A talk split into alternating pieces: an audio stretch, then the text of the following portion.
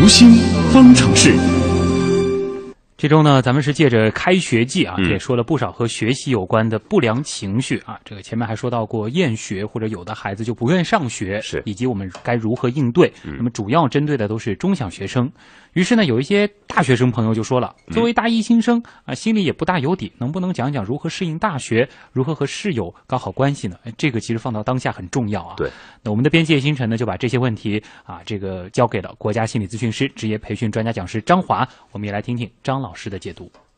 张老师您好，你好，先生。嗯，可能和中小学生相比，这个大学生因为已经是成人了嘛，不太会有这种啊我不肯去上学这样的情况出现。但是好多人刚进大学的时候，的确是会有比较强烈的不适应感。确实是如你所说，因为我也在大学里工作，每一年新生入学都有非常多的新生面临着这样一种不适应，短期的不适应，甚至长期发展到适应的障碍。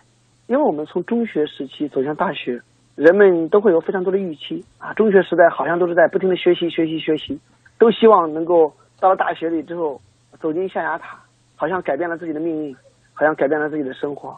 那其实呢，确确实实，大学里可能不像中学时代一样啊，学习纯粹为了学习，为了就是考学。那大学里呢，可能会比较轻松一点。那所以很多人有这种思想上的一种预期。但是呢，到了大学里之后，你会发现你这种预期啊，会发生一些变化。因为现在的大学里啊，也是非常注重学习的，每个人人与人之间也会有很多的一些竞争，所以你就会觉得不像你想象中那样子，到了大学里什么都不用学了，光玩儿，而且不但要学，和以前被家长在家里住或者在学校里住被家长督促着学，和被老师督促着学不一样。到大学了之后，你会发现，你要靠你自己学习。呃，平时可能都见不到同学，即使见到同学，基本上都是呃上课下课，大家各忙各的。嗯，老师也见不太到。对，那老师更别说了，有些老师可能一个星期、两个星期才能见一面，所以这个时候你如果没有一个自觉性去学习，你会发现你的成绩很容易发生变化。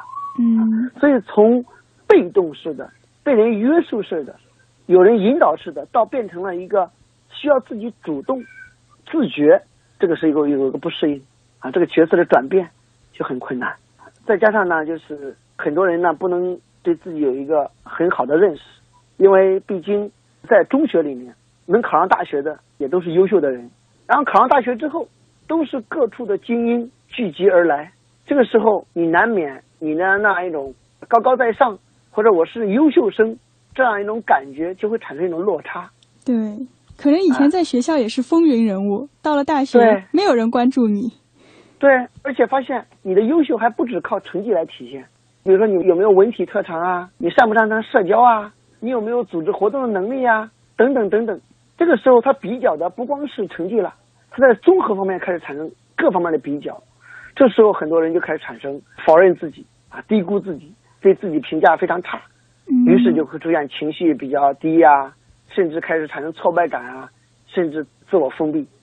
那第三个方面呢，主要是还是环境，因为上大学往往不像上中学、小学，你是在你当地，每隔一两个星期或者每一天都回家。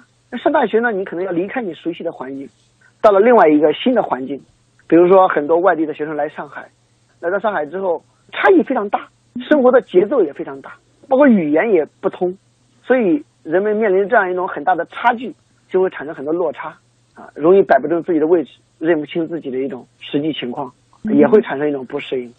那还有很重要的就是关于人际了，大家开始住宿舍，各地方的人在这个价值观上、生活习惯上、各种行为做法上、睡觉的早晚上，都会面临着很多的挑战。那如果不能很好的调整，或者不能很好的接受别人的意见，就会容易让对方难堪，让自己难堪。所以寝室矛盾、人际冲突。也是大一学生非常多的一个现象。嗯，有什么办法可以跟室友比较好的搞好关系吗？那首先我们要接受你来自不同地方的人，来自不同环境的人，你的生活习惯、价值体系是不一样的。嗯，你要能接受这种不一样，并不是说你的对，也不用说你的错。当然，别人也不一定对，也未必一定错。就是我们要学会接受这种差异性，我和他是不一样的。嗯，我有我的做法，他有他的做法，我要能接受。第二呢？我要学会去适应对方和宽容对方。既然有不一样，他有委屈的地方，我也学会去适应他的地方，我也学会让步和宽容。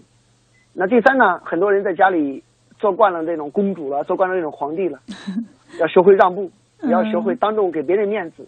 当然，比方说也要学会主动去帮助别人。嗯，因为你只有主动的去帮助别人，主动去关注别人，别人才能给你一个好的回应。这个时候也能够让你有一个好的人际。对，所以对于大学的不适应，可能首先得摆正自己的位置。就是过去你可能是一个大家关注的焦点，但是到了一个新的环境，就要放平这个心态。对。然后，对于适应环境或者适应寝室环境，这个可能只有慢慢学习、慢慢适应了吧。对，这个可能要不断的在看一些书，嗯，或者甚至在不断的受到一些挫折，呃，有产生矛盾之后，让你产生一些调整，而不断的去有提高。当然呢，这里我也提醒我们各位伙伴们、听众们，呃，一方面呢，在大学里面受挫，不管是人际上的受挫，还是其他方面的受挫，本身就是一种学习，这也是大学里我们需要学习的一部分。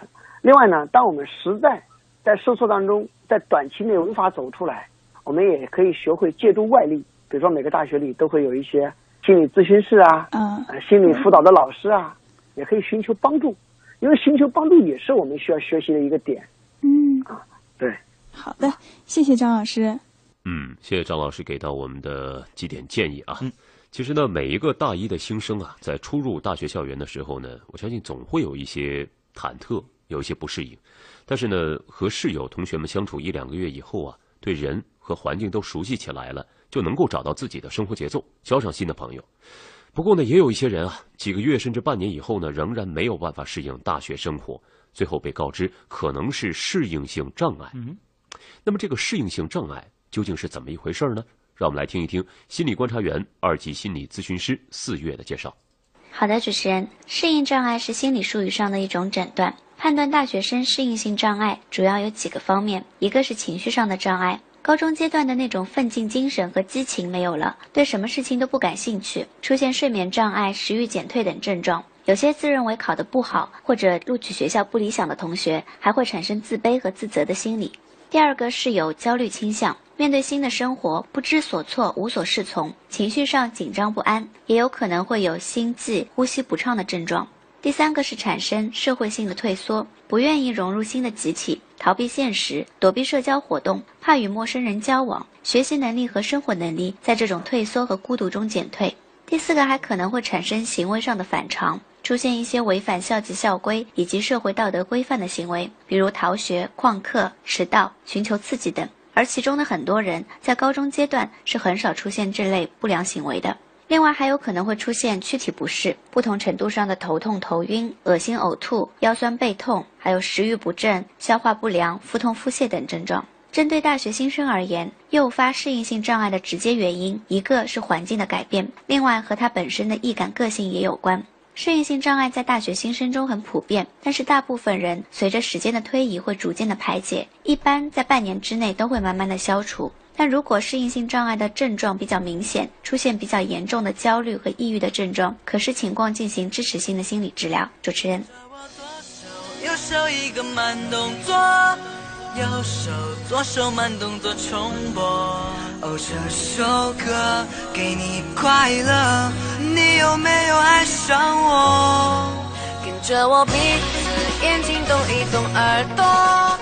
啊，说了一个星期和开学季有关的话题了。是啊，这首歌实在是，起码名字特别合适啊，叫《青春修炼手册》。嗯，不管是小学生、中学生还是大学生，整个这个学习的阶段都是青春的一种修炼。对，其实遇到一些可能我们会说啊，不适应也好啊，会遇到一些其他烦恼的时候也好，听听歌，嗯，是吧？让自己开心起来。也不妨为不失为一种很好的办法。对，看看像 TFBOYS 这样的这个小鲜肉啊，这个应该心情会好一些。我们来听听看，这个我们网友啊，对今天的这个读心板块还有什么想说的？叶星辰。嗯，你看到一位网友叫李罗迪，应该是刚刚上大学吧？他说不知不觉要上大学了，以前总是觉得上大学应该会比高中自由很多啊。嗯。可是到了这个时候嘛，又有点害怕，会担心和同学处不处得来啊，能不能适应新的环境啊？嗯，大多数人在这个时候都会有这么一种困惑吧。嗯，然后还有网友说到，这个开学没几天就开始想家了，也是一种不适应。嗯，其实。呃，我们说大学也是一个很好的机会吧，就是让大家学会如何在一个新的环境适应新的角色，嗯，然后融入到呃新的朋友当中。你真的适应好了，其实能够把你就之前可能性格上一些不足的地方是给锤炼的这个非常好。这个走上社会的时候，你就是一个更加强大的自己了啊。没错。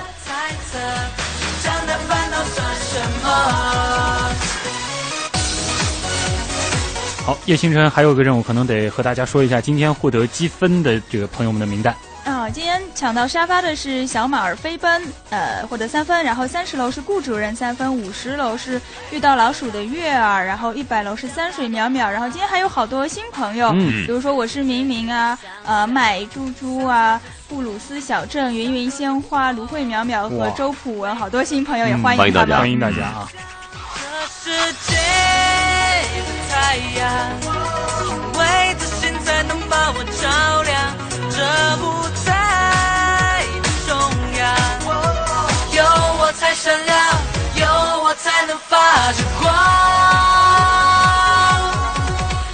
我左手右手一个慢动作，右手左手慢动作重播。